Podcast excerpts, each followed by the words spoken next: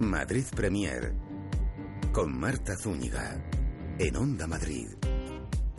Hoy venimos muy teatreros. Buenas noches. Mañana es la noche de los teatros. El pistoletazo de salida, un pregón que escrito por José Padilla pondrán en su voz los actores Natalia Sánchez y Nacho Sánchez a las seis de la tarde en la Real Casa de Correos. Teatro para todos y por todos los costados y propuestas, las nuestras, las de Madrid Premier, que esperamos disfruten con gusto.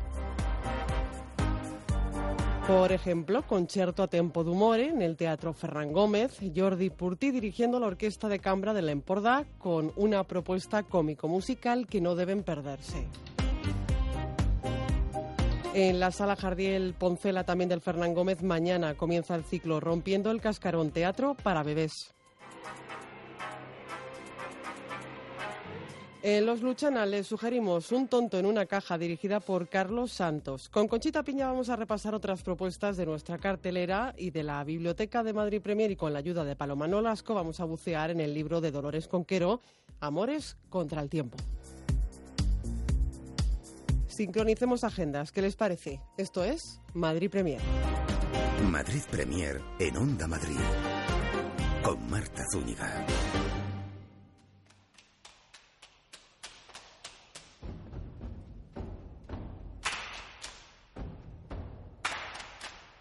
Concerto a tempo d'umore.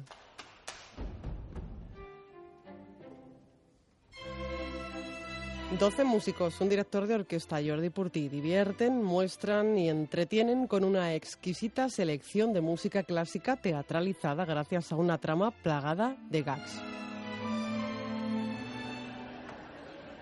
Jordi Purti, que acaba de recibir el premio al mejor director de espectáculo en la Feria de Teatro FETEN y que ha aterrizado en Madrid tras una extensísima gira que ha llevado este montaje por medio mundo. No se lo pierdan, van a aprender, van a disfrutar, van a deleitarse con Concerto a Tempo de Humore. Y ya está con nosotros aquí en Madrid Premier de Onda Madrid, eh, Jordi Purti. Muy buenas noches. Buenas noches. Bienvenido a Madrid Premier. Muchísimas gracias. ¿Cómo Encantado. estamos?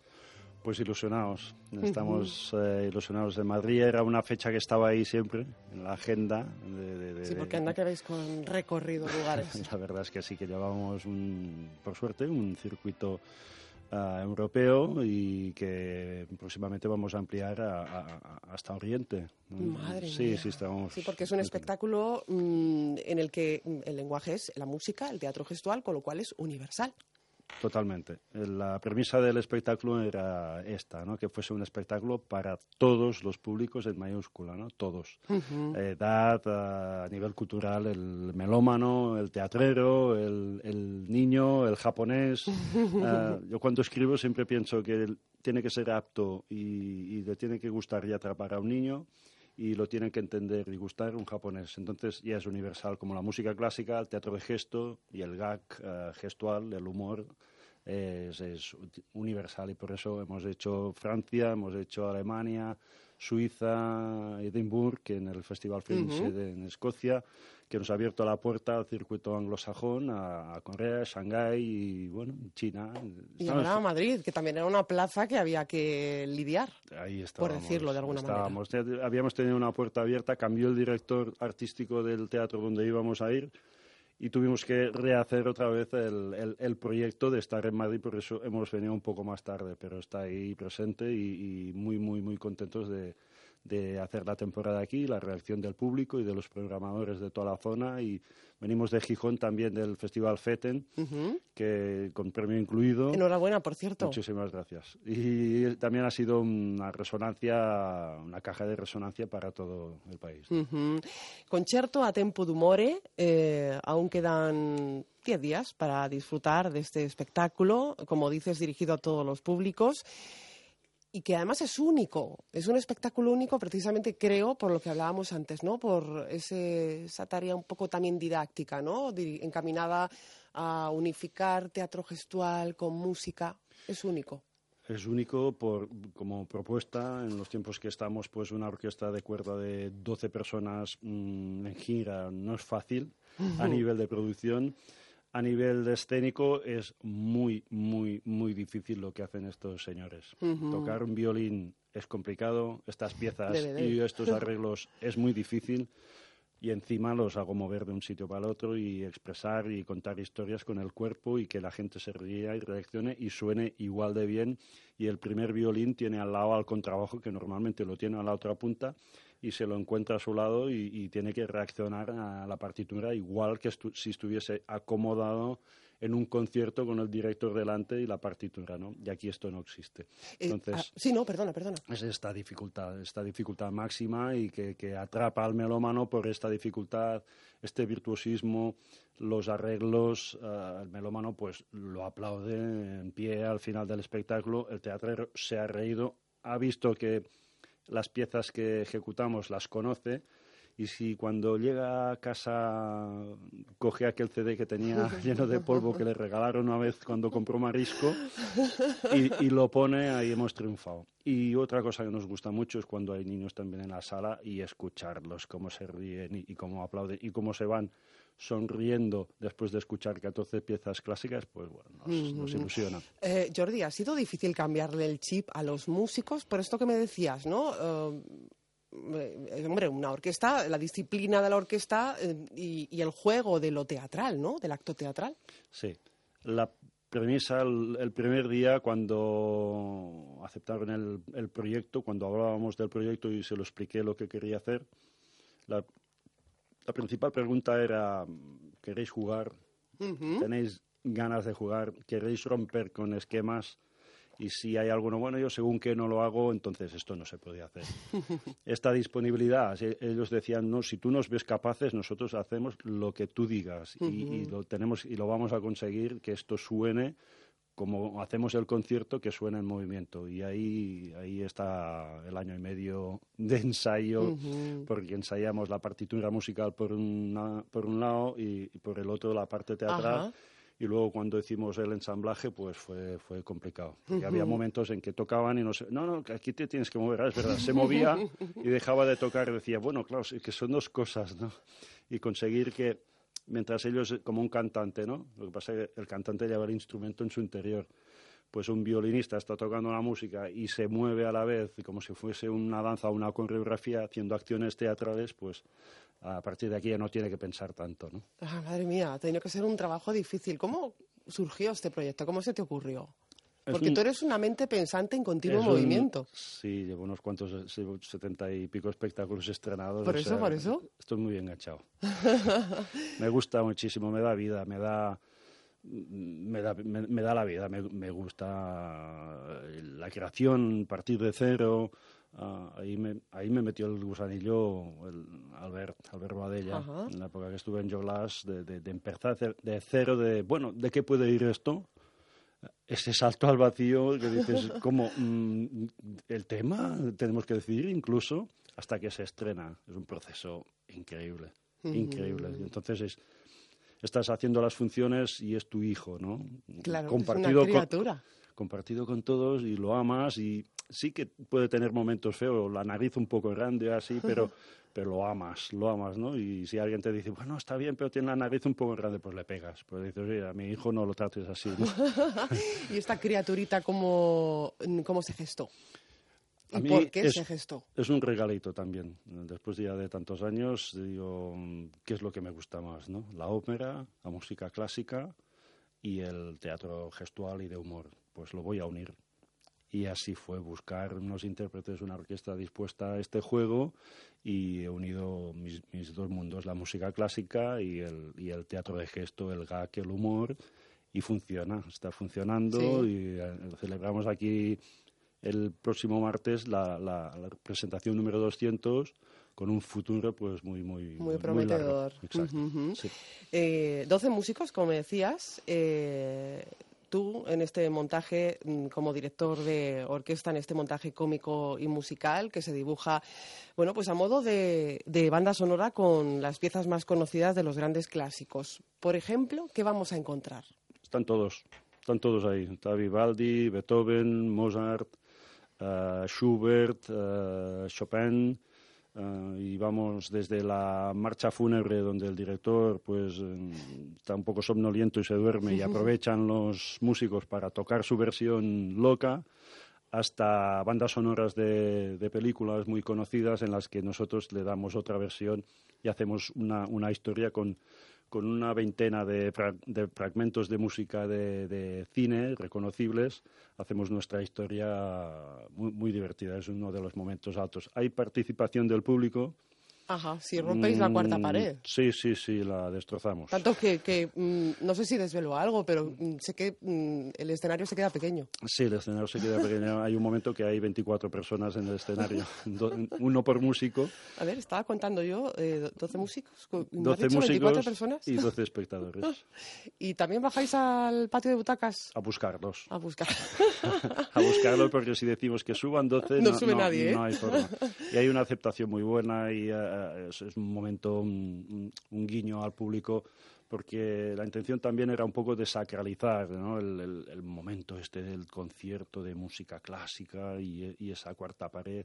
El músico normalmente ni lo mira al espectador, ¿no? porque está mirando a, su partitura y al, y al director que lo tiene ahí marcando tempos, ¿no? Y el, espectador lo tiene a, a, un lado y no lo puede ver, es imposible. Y aquí pues no, no existe esta, esta puesta en escena, sino que está la, orquesta está tan abierta que está de cara al público y entonces no puede ver todo el rato al, director y la partitura se la saben de memoria porque moviéndose no pueden ir con el latril de un lado para el otro, ¿no? ¿Sois conscientes, eres consciente de que desterráis tópicos, eh, esa idea que para nada es así, de que la música clásica es aburrida, eh, pues queda fulminada con, con este espectáculo. Sí, intentamos a, esa gente que tiene dudas, que puede tener alguna duda, pues que, lo acepte y que se acerque a ello. ¿no? El día, día del estreno había una, maestra que trajo a su hijo y, la, violinista lo subió para en el momento este que hacemos de participación y les ponemos el instrumento aquí donde se lo pone el solista y lo toca nuestro músico, ¿no? Y al bajar le dijo, mamá, cómprame un violín. Y se emocionó Tamara, porque es una chica que es maestra y da clases y con niños. es, lo mejor que me han dicho en mi vida, ¿no? Que, eh, le he despertado el gusano. Es igual si después será un solista o no, pero que, le llame la atención eh, lo que es la música y a lo mejor después termina tocando otro estilo y otras formas, ¿no? Pero todo lo que sea música o expresión artística y, y si ganamos a este tipo de espectador, pues, pues nos, nos, nos, llena de satisfacción. Dicen que con una persona a la que convencer ya se puede dar uno por satisfecho. Sí, sí, sí, va, va a esas personas que, que, que dudan, que han venido allí, bueno, venga, un concierto me han, me han dicho que es divertido, ¿no? y luego va y le gustan, le encantan las piezas que hemos tocado ahí, le gustan y dice, pues yo las conocía todas o casi todas, ¿no? Y el melómano que dice, bueno, hacen teatro, ¿no? Bueno, escucharemos el concierto, a ver si tocan bien y el teatro, mira, no, y, y, se ríe y lo disfruta y, no, y, agradece esta, este acercamiento, esta desacralización del, del, del momento de la música clásica que puede ser para todas las personas. Estos músicos, la orquesta, mm, después Uh, después de estar en Fernán Gómez, uh, tres días después uh, tienen el Requiem de Mozart con, con sinfónica y coro. O sea, Madre mía, que no la hemos nombrado la Orquesta de Cambra de la Empordà. Exacto. Eh, creada por Carlas Coll eh, en el 89, si no me equivoco, y cuyo repertorio abarca tanto la música clásica como la contemporánea. ¿Cuándo comenzáis a trabajar juntos? Pues hace ya cinco años, cinco años de, desde los ensayos, desde la aproximación, desde el juego. Ellos estuvieron trabajando las partituras, los arreglos, las piezas que yo había escogido, las que tenía en mente. Yo por el otro lado iba jugando a nivel teatral juegos de clown, de, de, movimiento, que me decían, bueno, pero esto va a servir. Sí, sí, y luego ya verás. y, ya, ya, indicado a lo, a lo que iba a pasar después, ¿no? Y fue un camino largo y, y sigue siendo largo porque estrenamos hace cuatro años y cada día, cada día hoy, antes de la función, pues nos encontramos una hora y media y estamos, a ver, vamos a ver este momento allí, ¿por qué no haces esto en lugar de esto? como hay dos espectáculos en uno, siempre hay, hay cosas a pulir y a, y a mejorar. A nivel de arreglos, eh, hace, antes de ir a Edimburgo el verano pasado, pues se hizo una remodelación de, unas cuantas piezas, de hacer las armonías mejor, hacer complicarlo más, porque ya, ya llevan un, un tiempo ya de, experiencia, de movimiento e interpretación del instrumento y vamos a complicarlo, ¿no? Pues venga, a complicarse un poquito. Oye, Jordi, entiendo que la selección no ha tenido que ser fácil porque mm, como buen melómano que eres, eh, hay tanto material, tanto y tanto por todas partes. lo difícil es escoger. Claro, por eso. Es muy difícil, muy difícil. Yo hay, hay sketch hay momentos que tengo la idea y, pienso músicas y las escucho, ¿no? Y luego, además de la idea que tengo, me sugiere otras acciones. Y hay otras piezas que han surgido de estar escuchando y digo, hostia, aquí cuando suena el violín este, aquí pasa esto. Y es a partir de ahí. O, incluso de la duda ante tantas obras magistrales y que, ayudan tanto a que las escenas tengan fuerza, hacemos un sketch con, con Ave María, ¿no? Y entonces mi duda del sketch, yo tenía un sketch preparado y escuchaba la de Gounod y decía, hostia, es que es buena, ¿eh? Luego escuchaba la de Schubert y digo, hostia, es que está... Bueno, la hago con una Gounod. Y me ponía a trabajar y digo, hostia, pues que la otra tiene esto. Y ha terminado el sketch siendo esto, esta duda. El director marca una pieza y el primer violín quiere la otra. Y es una lucha entre, entre las dos Ave Marías que terminan ensamblándose y, tocando juntas. Y, ante la duda esta mía propia de autor, pues surge el, el sketch. Y cada sketch tiene un inicio creativo y un input de creación diferente y, verlo y hacerlo cada día pues es muy eh, alentador ¿no? claro porque además hay una trama donde sobre todo para el público adulto aunque es para todos los públicos pero vamos a dividirlo en partes para el público adulto pues eh, luchas de poder desorden e indisciplina y claro a mí esto mm, digo mm, no me cuadra con la disciplina férrea de una orquesta. sí, sí. Sí, sí, es así. Por eso. En el, conflicto está el teatro. exacto, si no, si no, no habría dramaturgia, ¿no? Si no hay conflicto, no hay acción ni, ni resolución. Y, es lo que sucede. Es un formato de concierto en el que hay accidentes o acciones o actitudes que, que, hacen que no transcurra el concierto como debería ser y, de ahí viene cada, cada uno de los sketches que empieza y termina pues con, con la pieza o ensamblamos diferentes piezas para contar toda nuestra historia y todas tienen a partir de este formato de concierto pues unas consecuencias, unas acciones y un, y, un final normalmente siempre que buscamos alto y que el espectador pues se sorprenda. Ajá. Eh, teatro de gesto, eh, clown, ópera, danza contemporánea, director de orquesta, impartes eh, talleres, cinco años en los Joglars. ¿Te queda algún palo por tocar?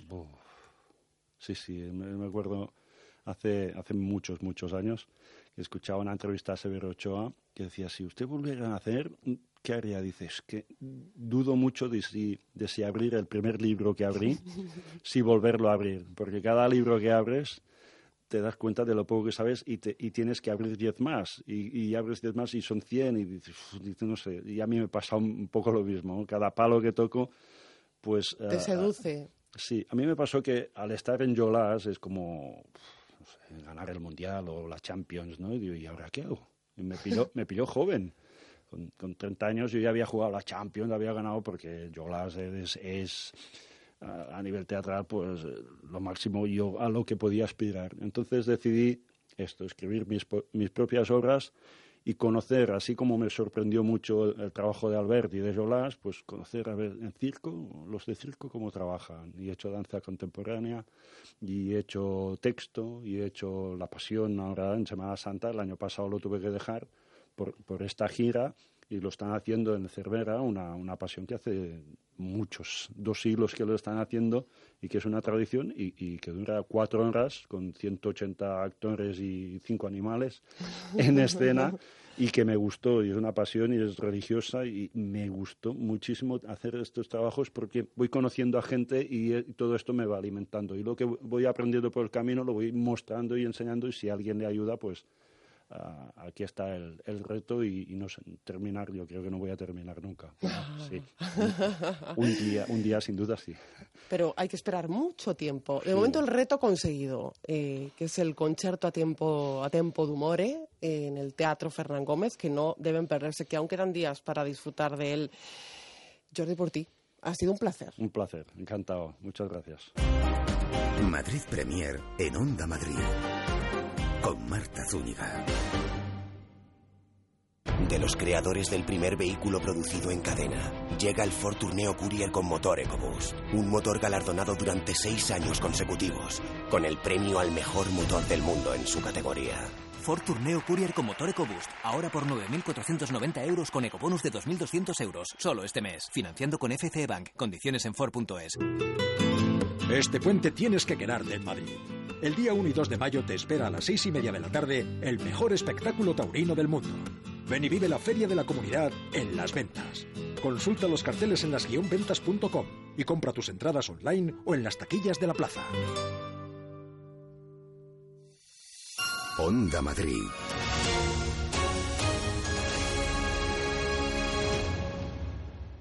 En los teatros Luchana, un tonto en una caja.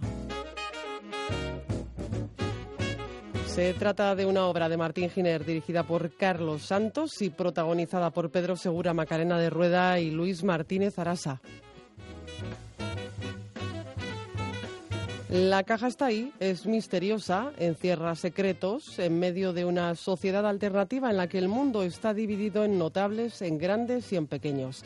Sobre clases sociales va esta obra, que se desarrolla en medio de una celebración de cumpleaños, la del notable, un papel que interpreta Pedro Segura.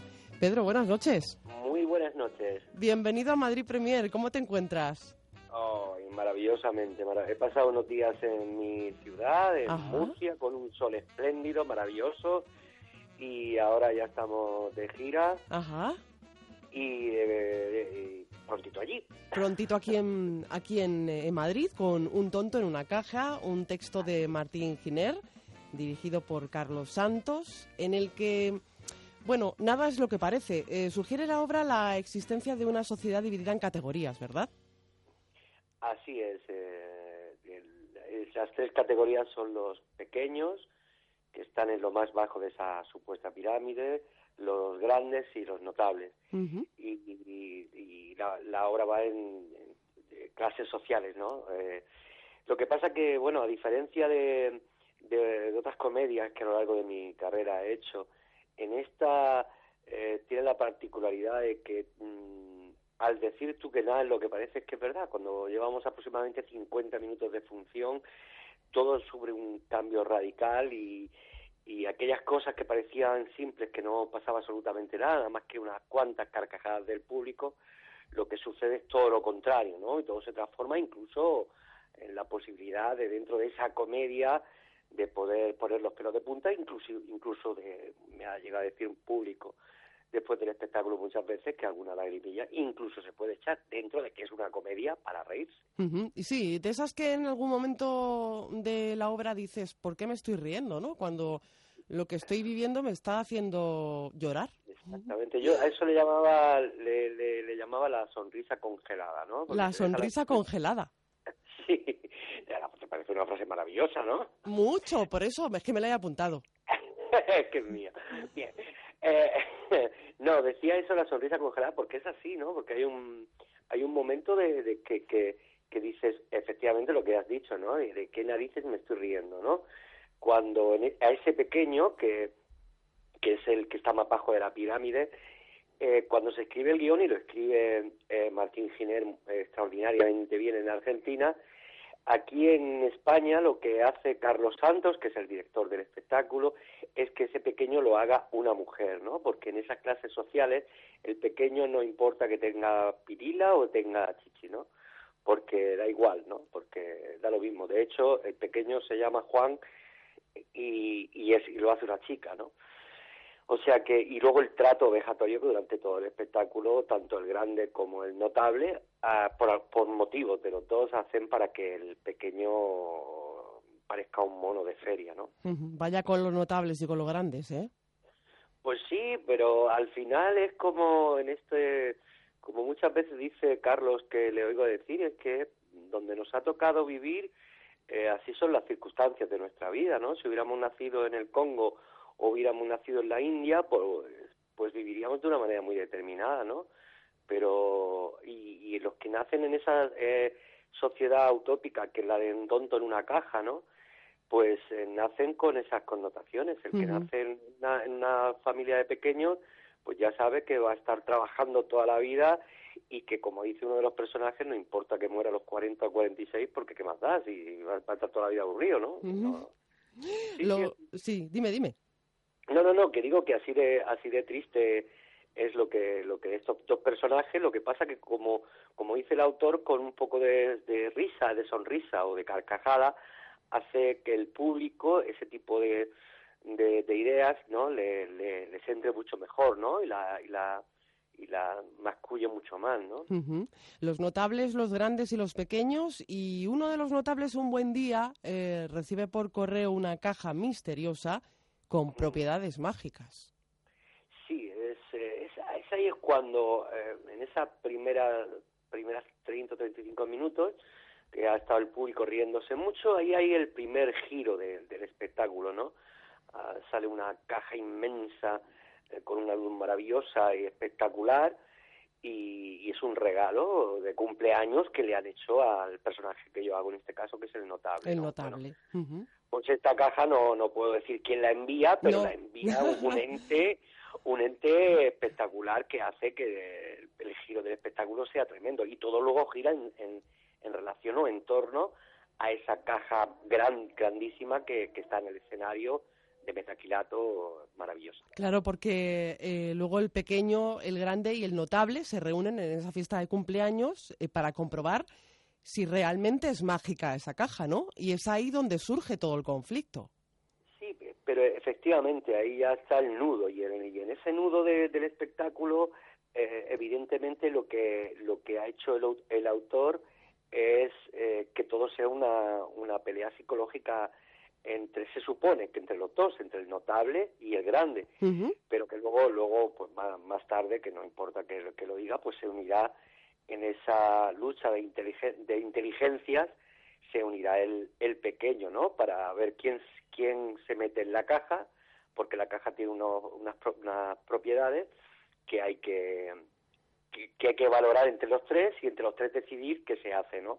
El pequeño hace su aportación como mono que es de feria y como pequeño que es, y el grande en este caso, que, que es, eh, además, una anécdota, el grande lo hace un, una persona que fue futbolista del Real Madrid, bueno, jugó en el Castilla, Luis mm. Martínez Arasa, jugó con Guti, con Raúl, con, fue, jugó, eh, de hecho del Castilla pasó con algunos partidos con el Real Madrid, pues ese papel lo hace lo hace el grande Luis Martín Arasa que está que está maravilloso y espectacular. Bueno por ese giro de cosas que pasan dentro de para entrar en la caja es donde sucede la trama para que luego hay un desenlace inesperado, absolutamente inesperado. Absolutamente inesperado. Y, y en toda esta trama inesperada y mágica también, ¿por qué no decirlo? Tú eres notable.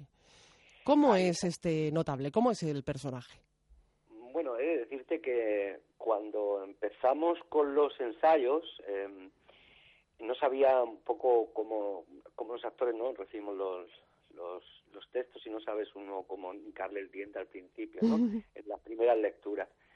Y lo que pasó fue maravilloso porque llegué al primer día de ensayos, ya con mi texto aprendido, y de repente Carlos Santos, que es una auténtica máquina para dirigir actores, porque claro, siendo el actor es eh, te lleva te lleva donde a sitios que no que no he viajado alguna vez o nunca. Mm. y me enseñó una foto de Orson Welles no me dijo quiero quiero este personaje que era totalmente alejado de, de lo que él conocía porque él y yo nos conocimos en la escuela de arte dramático hace muchos años y que él conocía cómo yo interpretaba mi manera de trabajar y todo esto. Entonces me llevó hicimos un viaje maravilloso durante los treinta y tantos ensayos que hicimos y, y bueno y consiguió él que, que, cuando se estrenó el espectáculo en Murcia y fue unos llenos maravillosos en el Teatro Romea, pues que había gente incluso de, de la profesión, amigos y tal, que, que, que, bueno, sabían que era porque estaba en el cartel, ¿no? Pero mi nombre, pero mm. que cuando salí, cuando terminó la interpretación, que estaba muy alejado de mí. Y ese, y ese personaje tremendo, Orson Welles, con una barriga maravillosa y con una capa maravillosa, la verdad es que a lo largo de esta gira inmensa y grandiosa que hemos hecho, y tal, pues ha, tenido muy buenos resultados tanto del público como de la crítica. Le estoy muy, muy agradecido, sin lugar a dudas, a Carlos Santos, que sin él no hubiera podido hacer esto. Eso. Oye, ¿y cómo, cómo cayó en tus manos este proyecto? Porque eres, bueno, luego hablamos de Bonjour Mon Amour, que es la compañía. lo has dicho, lo has dicho ahí. No, no, me ha salido bien, ¿verdad? Eh, bonjour mon amour. Bonjour mon amour. Ahora lo has dicho Ahora mejor. Igual porque está resfriada o algo, ¿no? Eh, sí, yo creo que sí. pues este te toca en mis manos del, autor Martín Giner, no era muy conocido, o nada conocido aquí en, en España. Y, eh, sin embargo, un día fuimos a hacer un espectáculo ahí en Argentina, a un teatro a Buenos Aires, a un teatro grande y al lado había una, una salita pequeñita, y al terminar las bodas de sangre que estábamos haciendo, yo estaba haciendo en una compañía, pues nos metimos en ese teatro y vimos una hora. Y era un texto que se llamaba Terapia, y cuando lo vimos nos moríamos de la risa, teatro lasuro, súper inteligente, aquello fue una bomba.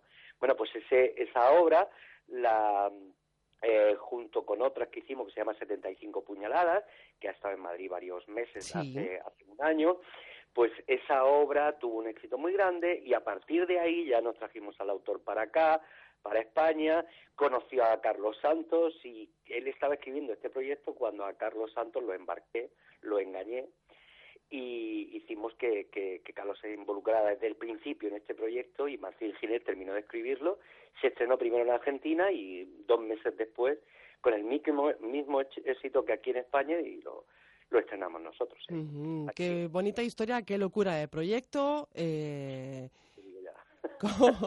con, música original, además de Salvador Martínez, que os ha hecho la música. Sí, todo, todo, todo ha ido, todo el proyecto ha sido un proyecto muy, muy, muy cuidado y luego, eh, pues está el resultado está en, en el escenario. Lo que pasa es que siempre he dicho desde la humildad, porque hay veces o la, no, a veces no, siempre montas un espectáculo o las empresas, las compañías montan espectáculos y que te crees que van a tener éxito porque si no, no los montarías y luego no triunfan o no.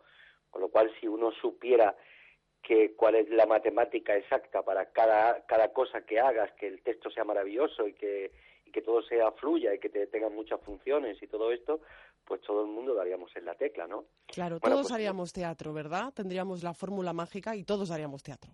Claro, pero eh, claro, todos haríamos teatro porque sería la gallina de los de oro, pero, pero sabemos que en esta profesión mañana coges otro texto que te crees que también es maravilloso y luego pues el público dice que no lo es tanto, la crítica también y los programadores que son los que al fin y al cabo tienen que mover el espectáculo, pues también. Entonces, pues todo lo que has hecho anteriormente, pues no te vale. Claro. Oye, Pedro, háblame de la compañía, que no la voy a pronunciar por si esta vez no me sale bien. No, pero bueno, tampoco. Bonjour Mon Amour es una empresa murciana. Sí.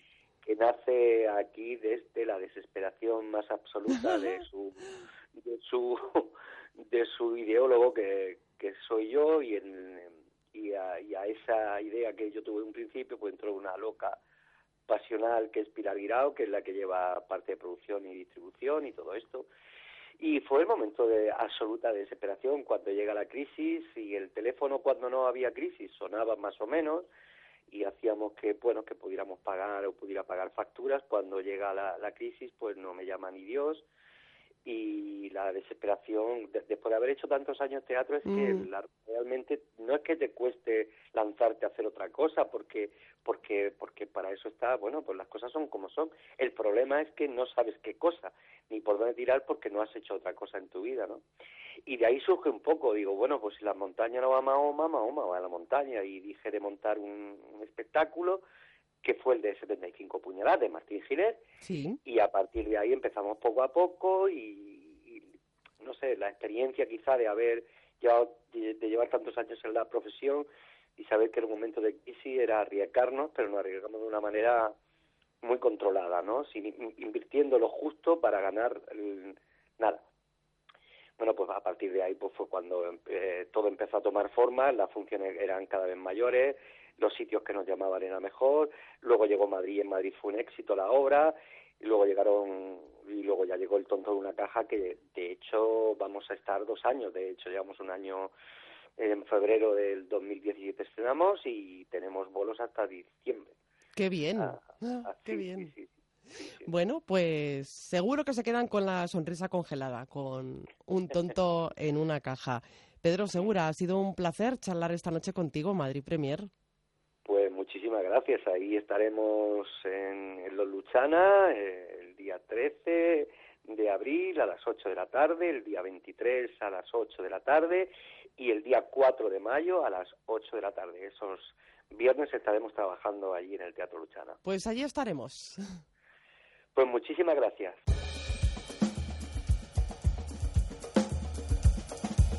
Momento ya de saludar a Conchita Piña en este Madrid Premier. Conchita, muy buenas noches. Buenas noches. ¿Qué tal estás? Pues muy bien, contigo siempre bien. Qué bien, hoy me encanta que me digan estas cosas.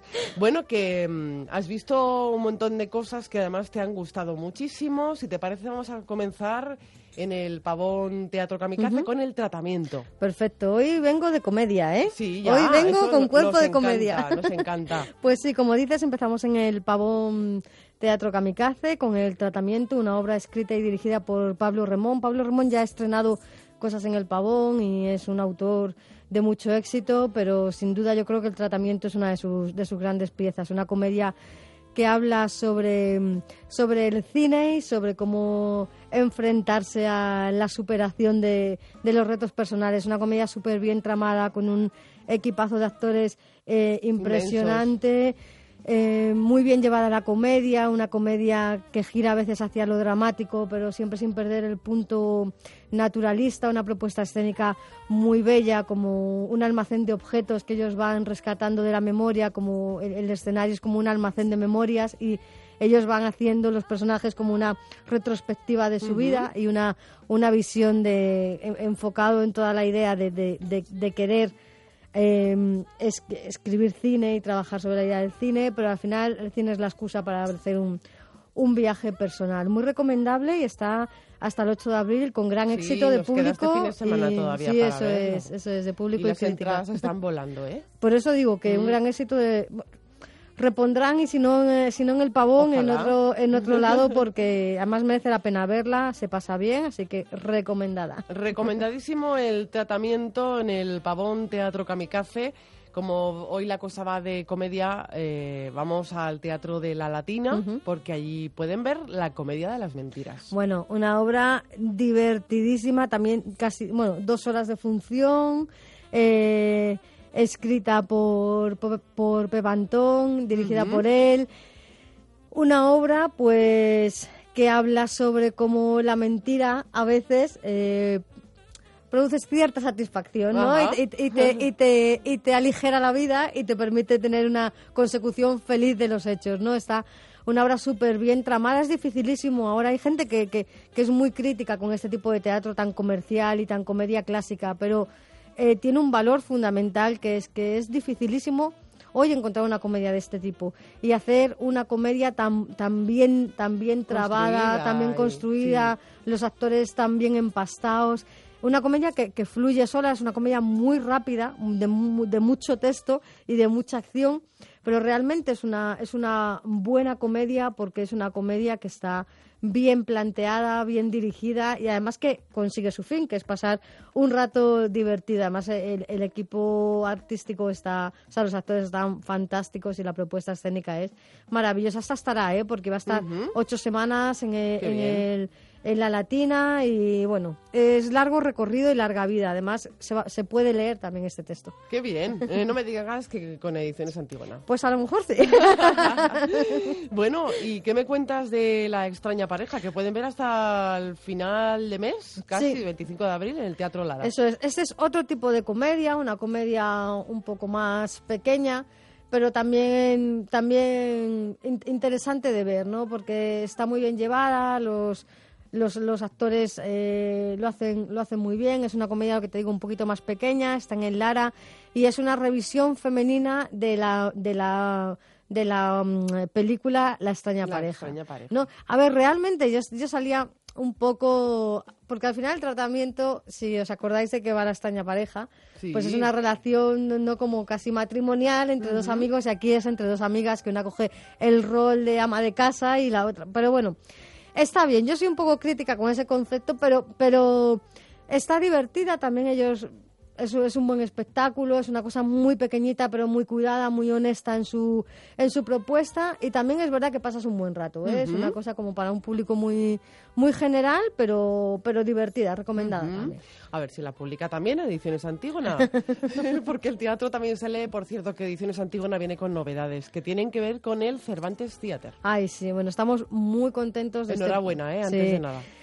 Ha sido un proyecto que se lleva vertebrando casi un año, desde, desde casi el abril del año pasado, que ya empezamos a, tener conversaciones con ellos. El, Cervantes Theatre es un, es, un, es un teatro que se aloja en Londres, un teatro de pequeño formato, bueno, pequeño mediano, pero que es un teatro independiente que está muy cerquita del Globe, el Teatro de Shakespeare allí, en, allí en Londres, y ellos apuestan, porque lo dirige Jorge de Juan, que es un actor español y director, y, ellos apuestan por la promoción y difusión de, la dramaturgia española allí.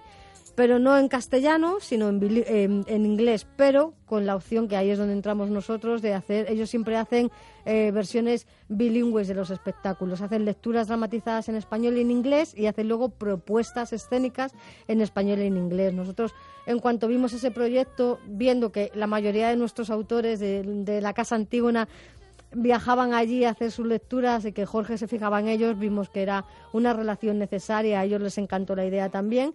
Y ahí estamos, vamos a sacar ahora el primero de los textos bilingües, a mí me hace mucha ilusión esto. Eh, Por eso te lo preguntaba.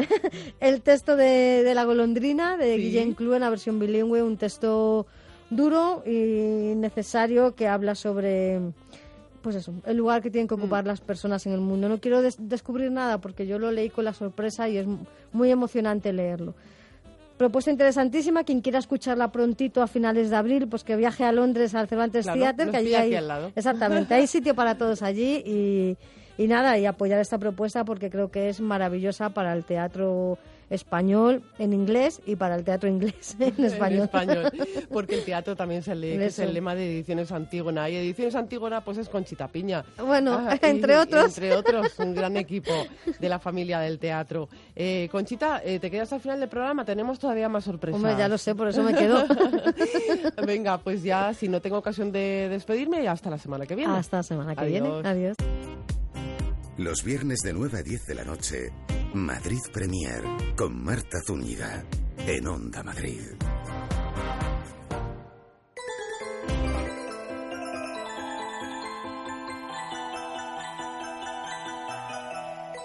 Pues entre esas sorpresas, nueva edición de Rompiendo el Cascarón, ciclo de teatro para bebés.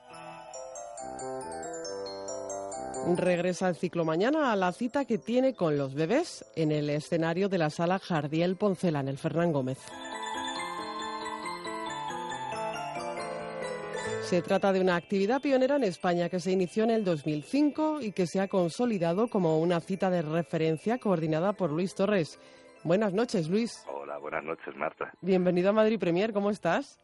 Muy bien, encantado de que además prestéis atención a una disciplina teatral como el teatro para bebés. Un placer estar con vosotros. Es que, ¿cómo no íbamos a hablar de Rompiendo el Cascarón, que cumple ya su undécima edición, ciclo de teatro para bebés?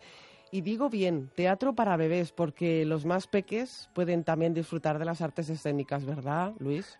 siempre ha sido nuestro objetivo, o por lo menos nuestra intención, ¿no? Acercar la cultura a la primera infancia, fomentar el gusto por las artes escénicas, estimular los sentidos del bebé sobre todo en una etapa en la que el crecimiento del cerebro humano pasó por su mayor metamorfosis, que se conoce en todo su desarrollo. O sea, creemos y firmemente en que el teatro para bebés tiene una función importante y que y que además es un divertimento y una oportunidad estupenda para para los padres que a veces nos volvemos locos buscando planes de los más diversos. ¿qué hacemos el fin de semana yo recomiendo y yo lo he hecho con mi hijo asistir con tu hijo al lado eh, a una función de teatro para bebés. Claro, porque esto no es que dejes al bebé en el teatro, sino que la familia comparta el espectáculo. Mm, bueno, el, original y lo auténtico sería que los bebés estuviesen solos. Pero el tiempo pues, nos lleva a que, pues si no se pueden valer por sí mismos, no se pueden sentar. Es que hay niños que vienen con dos meses, con semanas. y todos esos, lógicamente, necesitan de apoyo del padre o la madre pero pero lo mejor es dejar a los a los bebés que ellos vean y que ellos se muevan ¿eh? fundamental, ¿no? Para que ellos saquen sus propias impresiones. Nosotros no las vamos a sacar, por más que lo, lo intentemos. Está hecho para ellos. Rompiendo el cascarón, teatro para bebés, captando la atención de los bebés en la sala Jardiel Poncela. Eh, esta es una actividad pionera en nuestro país que nació, si no me equivoco, allá por 2005 y que se ha ido consolidando y con mucho éxito, ¿verdad? ¿A qué se debe este éxito? Yo creo que a la calidad de las propuestas. En esta ocasión en la undécima edición del Festival eh, de Teatro para Bebés Rompiendo el Cascarón, traemos eh, pinceladas del teatro para bebés que se está haciendo en otras partes de España. Hay, hay, compañías que vienen de Andalucía, de Cantabria, de Cataluña, de Galicia, de Madrid.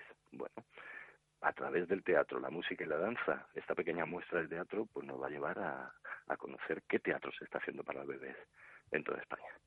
¿Y podríamos establecer un canon, digamos, del teatro que se está haciendo para bebés si sigue alguna tónica habitual? Es un teatro que se centra mucho en los recursos. Los recursos suelen ser habituales. Es fundamental el, agua, eh, la música, el sonido, texto no hay, los objetos, pero los objetos simples con formas. Tenemos una compañía, Caramuso Teatro, que hace un espectáculo que es redondo a su personaje le fascinan todos los objetos redondos, los más curiosos, eh, con forma de circunferencia. Bueno, pues se basa en esa búsqueda de esos objetos. Es todo muy sencillo y muy elemental. Los recursos. El año pasado me encontré con muchísimas propuestas en las cuales aparecían paraguas en todas. Fue el año de los paraguas, ¿no? Eh, tuvimos la petita Malumalúa que vuelve sí, este año con 30 elefantes bajo un paraguas. Bueno, pues en esa selección se coge una obra que tenga ese recurso. ¿no? En esta ocasión, pues vamos a ver danza, vamos a tener espectáculos musicales, Quasar Teatro nos va a hacer que los bebés toquen el agua y el barro, y bueno, variado, variado. Variado y divertido también. Entiendo, Luis, que se trata de potenciar la sensibilidad y la inteligencia emocional de los bebés y entiendo también que, que para eso hacen falta propuestas muy estimulantes, ¿no? Bueno, sí, como todo, ¿eh? como todo. Date cuenta que este sería el primer paso para convertirte en un asiduo al teatro. Este también sería uno de los objetivos, fomentar el gusto por el teatro, ¿no? Bueno, de aquí pasarías al teatro de títeres, luego irías al teatro infantil, luego al teatro familiar, ¿no? Pero, pero sí, es, es, es, una, es un principio, ¿no? Y además, mmm, todos pensamos que, que, que tenemos que comprender el teatro. Decía Lorca, eh, que lo que pensamos los adultos lo comprende el niño, ¿no? Entonces, dejemos a los niños que ellos entiendan lo que quieran. Los padres vamos a disfrutar de ese de esa compañía, ¿no? estar acompañando al, niño y también acercarles a lo que es entrar en una sala, en un teatro. Bueno, es muy curioso ¿eh? las caras que ponen. Sí, me los imagino ahí con los chupetitos, moviéndolos con muchísima atención. ¿De qué artes escénicas estamos hablando? En cuanto al, teatro, la disciplina de teatro. en cuanto a la disciplina de teatro, no sé si hay mm, si hay circo, hay no, no, no, normalmente es un teatro reposado de pequeño formato, con objetos sin texto, en el cual tiene mucho que ver la música, los sonidos, que es lo que más le llama la atención. Claro, lo que más les estimula, además. Hay compañías que introducen en sus montajes algo de texto en el cual los niños ya se pierden, ¿no? Eh, teatro para bebés, eh, rompiendo el cascarón, yo creo que se ha significado siempre por traer las propuestas que creemos más acertadas para los bebés. Y eso el público nos lo ha recompensado en estos 11 años con llenos total, que esperemos que... Que, se repitan. ¿Son juegos escénicos en los que ellos pueden participar? Casi todo, casi todo, y es una, casi, en casi todos los espectáculos, y además es, es una constante. Una vez que termina la, la función, queda un tiempo para que reposadamente los niños puedan entrar en el espacio escénico, que toquen, que contemplen los materiales. Bueno, esa casi es la parte más lúdica y en la que ellos dan suelta, renda suelta a, lo que han tenido ahí esos 25 minutos que dura la función, 25 o 30, no son funciones muy largas porque más allá no podríamos mantener la atención de, los, de niños tan pequeños. Claro, porque son entre los 0 y los 4 años, ¿no? Sí, exactamente. Baraca, la compañía barataria, Nido Dada, Caramuso, Quasar, La Patita Maluga, Maluga, eh, son compañías muy consolidadas también y creo que también está eh, en ello radica el éxito de esta convocatoria. Sí, bueno, mm, importante que la selección está hecha para que para que los niños vean distintos espectáculos teatrales, ¿eh? Vamos a tener, ya te digo, como te he dicho, alguno centrado, Baraca, que abre el ciclo, nos va Con a Oceanus. Oceanus, Gaia, una ballena. ¿no? Eh, Barataria va a hacer un viajecito en un espectáculo sin palabras, solo teatro gestual y de objetos, ¿vale? En el cual una niña no puede salir a jugar al parque porque está lloviendo e intenta hacer todo lo posible por divertirse. Y, a partir de ahí ya tenemos otro tipo de espectáculos basado, como te dije, Caramuso en las formas, Blue en los objetos pequeños, Quasar Teatro, bueno, nos va a llevar al nacimiento de todo a partir de la nada, una bola de barro con pinturas de colores, un espacio en blanco. Ahí vamos a tener agua y barro. Esto les, les atrae muchísimo porque mancharse y hacer, con las, hacer cosas con las manos a ellos les encanta, ¿no? O sea, se trata de poner todos esos recursos a disposición del bebé. Y se cierra con nubes para bebés y Nubes para Bebé, como te comentaba, una compañía que nos gusta mucho, que tiene siempre una selección musical. Ellos hacen, son los creadores de Beatle para Bebé, sí. el, concierto tributo a Beatle, y es una compañía donde, que hace unos espectáculos en los que el público participa mucho. Es muy, con mucha interacción con los, con los pequeños. Bueno, pues eh, qué pena que seamos ya mayorcitos. Yo creo que no, ¿eh? Yo creo que no. porque podemos disfrutar con nuestros peques de, toda esta oferta. que siempre tenemos que tener un poco el cerebro abierto a ver otro tipo de, montajes y otro tipo de propuestas, ¿no? Claro que sí. curiosa, cuanto menos curiosa. Pues Rompiendo el Cascarón, teatro para bebés, que comienza ya eh, en unas horas. Eh, Luis Torres, ha sido un placer. Hombre, un placer y gracias por ayudarnos a difundir este ciclo. Marta.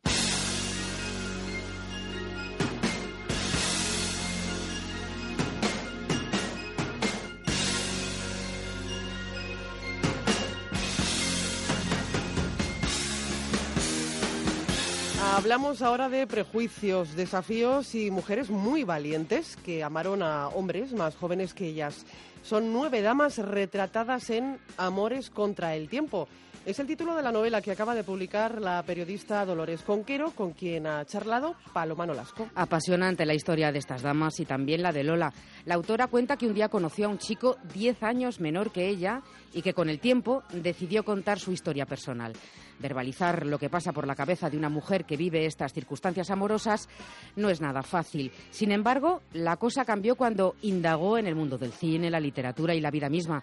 Confirmó que esta vivencia era y es más habitual de lo que pensamos. Por eso creó el blog mi novio es más joven.com. Eso fue en 2014. Un blog que ha servido de trampolín a la novela que ahora tenemos entre las manos y que ha publicado Planeta. Así es, pero no solo para rescatar la vida amorosa de Agatha Christie o Coco Chanel. La idea es acabar con los prejuicios que llevan a escandalizarnos cuando, por ejemplo, una mujer es 15 años mayor que un hombre y son pareja. 15 años son considerados muchos aunque la relación funcione. Se considera mucho, pero insisto, luego están los campeones que, que lo hacen contra viento y marea, ¿no? Que de hecho es una de las cosas que cuento, ¿no? Eh, y en el libro, por ejemplo, hablo de Agatha Christie, más Malowan, eh, se llevaban 14 años, él era 14 años más joven y estuvieron juntos toda la vida, 45 años, la mar de, de, felices. La primera biografía amorosa que Lola nos presenta es la de Diana de Poitiers con Enrique II de Francia. Bueno, estamos en el siglo XVI. Diana enviudó de su marido que tenía 40 años más que ella. Con este fallecimiento, vía libre para las segundas nupcias que empezaron a tejerse cuando Enrique tenía solo 12 años y recibía de su amada un tierno beso en la frente. Él ya se prendó para siempre de por vida de esa mujer, eso sí, era una mujer con mucha clase, con mucho estilo, Diana de Poitiers, que fue una especie de Inker de, de la época.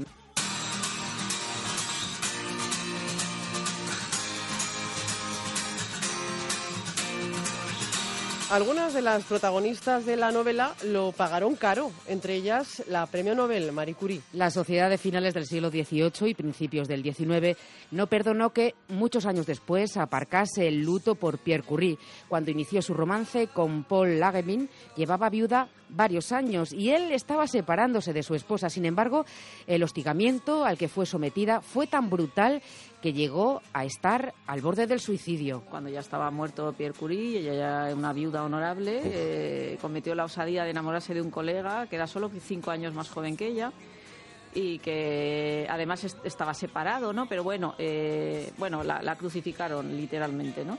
Eh, y de hecho ya tuvo una, una, profunda depresión a raíz de esto y de hecho renunció a la vida amorosa como también hizo Dolores Ibarruri Pasionaria.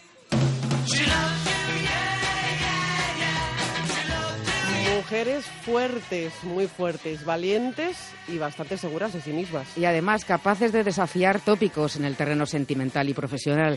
Ese fue el caso de la pasionaria. Su relación con Francisco Antón, 14 años más joven, se usó como arma política para atacarla en el seno del Partido Comunista. Ella ya estaba, mm, había dejado, o sea, su marido se había quedado en Euskadi y ella llevaba mucho tiempo en Madrid sola y se enamoró y al principio no pasaba nada, pero luego empezaron las luchas por el poder dentro del partido y entonces se la quiso atacar eh, y se la atacó por lo personal, ¿no? Entonces parecía que ella fuera ya, pues no sé, el caso es que solo se le conocen dos amores, su marido y, y este hombre, ¿no? Pero bueno, y, es verdad que ella mm, comprendió, le hicieron comprender, eh, bueno, que iban a atacarla mucho por eso y que además podía hacer daño al partido, porque la oposición iba a aprovechar y aprovechó, de hecho, ese argumento, ¿no? Para atacarla, ¿no?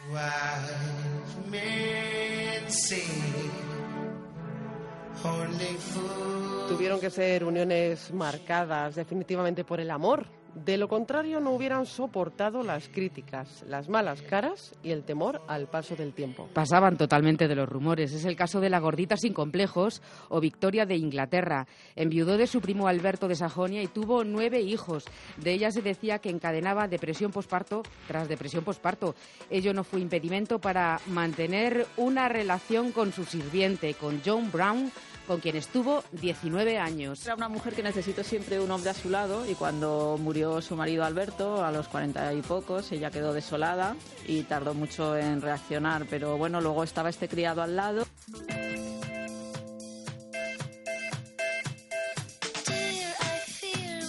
parejas duraderas y también efímeras, como el resto de relaciones. Sí, hay parejas que duraron toda la vida, como Agatha Christie y Mas Malowan, que se llevaban 14 años, o la de Dalí y Gala, con una diferencia de 10. Te diría que como tienen que pelearlo más y luchar más, a veces duran bastante, como precisamente el tema de Agatha Christie o, o Gala y Dalí, que están en el libro. Ella era 10 años mayor y, bueno, su unión con sus claroscuros, pero duró hasta la muerte de ella. Sabor de amor todo me sabe a ti. Muchas gracias, Paloma. Gracias a ti, Marta. Madrid Premier en Onda Madrid con Marta Zúñiga. Con la música de Imagine Dragons nos vamos a ir. La banda ofrece mañana un concierto en el Withing Center, la cita a las 9 de la noche. Pues con su música les dejamos. En la realización ha estado Raúl Moles, les habló Marta Zúñiga. Disfruten del fin de semana. Adiós. looking at the mess I am, but still you, still you want me. Stress lines and cigarettes, politics and deficits, late bills and overages, screaming and hollering.